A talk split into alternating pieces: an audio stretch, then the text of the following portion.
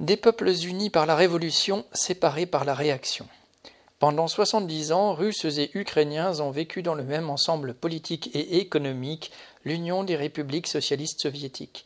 Fondée officiellement en 1922 par les bolcheviks, l'URSS a été dissoute fin 1991 par les chefs d'une bureaucratie qui en avait pris la tête des décennies plus tôt. La fondation de l'Union soviétique, un État sans référence nationale ou géographique et dans lequel une centaine de nationalités coexistaient sans qu'aucune n'ait de droits supérieurs à une autre, a fourni la preuve vivante que des peuples, que l'on avait dressés artificiellement les uns contre les autres, pouvaient choisir de vivre sur un pied d'égalité dans un ensemble fraternel. L'URSS était née de la révolution sociale d'octobre 1917 qui avait entraîné et éveillé des millions d'opprimés de l'ancien empire tsariste avant d'ébranler le monde entier. Dès les premiers jours de cette révolution, les ouvriers et les paysans au pouvoir ont dû affronter la coalition des anciennes classes privilégiées et possédantes, soutenues et armées par les puissances impérialistes. L'Ukraine fut l'arène principale de cette guerre civile de la réaction contre le pouvoir des soviets, celui des classes opprimées. Des combats y opposèrent l'armée rouge aux corps expéditionnaires des grandes puissances de l'époque, aux troupes conduites par les officiers blancs, des nationalistes ou des partisans. En quatre ans, l'Ukraine changea dix fois de gouvernement. Pour l'emporter, les bolcheviks surent toutes les opprimés, quelle que soit leur langue, leur origine nationale, leur croyance. Cela ne se fit pas sans de terribles difficultés, mais les bolcheviks s'appuyèrent avant tout sur la conscience de classe des prolétaires car les prolétaires russes, ukrainiens et autres savaient alors que la division fondamentale de la société n'est pas entre les nationalités, mais entre des classes aux intérêts irréductibles.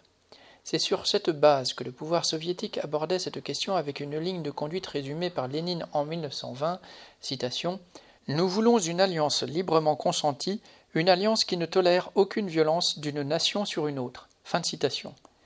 Ce n'étaient pas des mots creux, on ouvrit des écoles, on forma des enseignants, on édita des livres et des journaux dans toutes les langues nationales du pays. La création de l'URSS formalisa cette alliance des peuples en rassemblant des républiques soviétiques de Russie, d'Ukraine, de Biélorussie, celles du Caucase et un peu plus tard celles d'Asie centrale. Un siècle plus tard, dans son discours du 21 février dernier, Poutine a encore accusé Lénine d'avoir créé cette libre fédération et non pas un État centralisé dominé par les Russes, comme l'était l'Empire tsariste et comme il l'est redevenu sous Staline.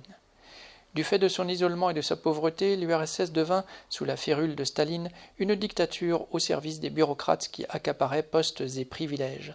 Sur le terrain des nationalités, la politique de Staline fut brutale. Pour lui, comme pour les dirigeants occidentaux, les peuples n'étaient que des monnaies d'échange entre puissances. Ainsi, en 1945, lors des accords de Yalta, les États-Unis, la Grande-Bretagne et le pouvoir stalinien se livrèrent à un nouveau charcutage de l'Europe de l'Est, avec d'énormes transferts de population. On adjoignit ainsi à l'Ukraine soviétique des régions jusqu'alors polonaises ou tchécoslovaques. Malgré la dictature de Staline et de ses successeurs, les peuples de l'Union soviétique vécurent ensemble jusqu'en 1991. Ce n'est pas eux qui voulurent alors se séparer, mais les chefs de la bureaucratie de Moscou, de Minsk et de Kiev, qui exacerbaient et parfois suscitaient des sentiments nationalistes. Leur but était de proclamer l'indépendance de leur entre guillemets république pour en faire leur fief. Des frontières ont alors rompu des liens indispensables à la vie économique et ont séparé des familles.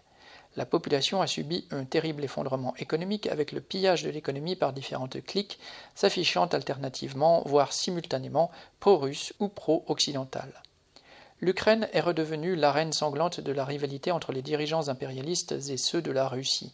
La voie pour en sortir, en Ukraine comme ailleurs, reste celle que défendirent avec acharnement Lénine et les bolcheviks il y a un siècle.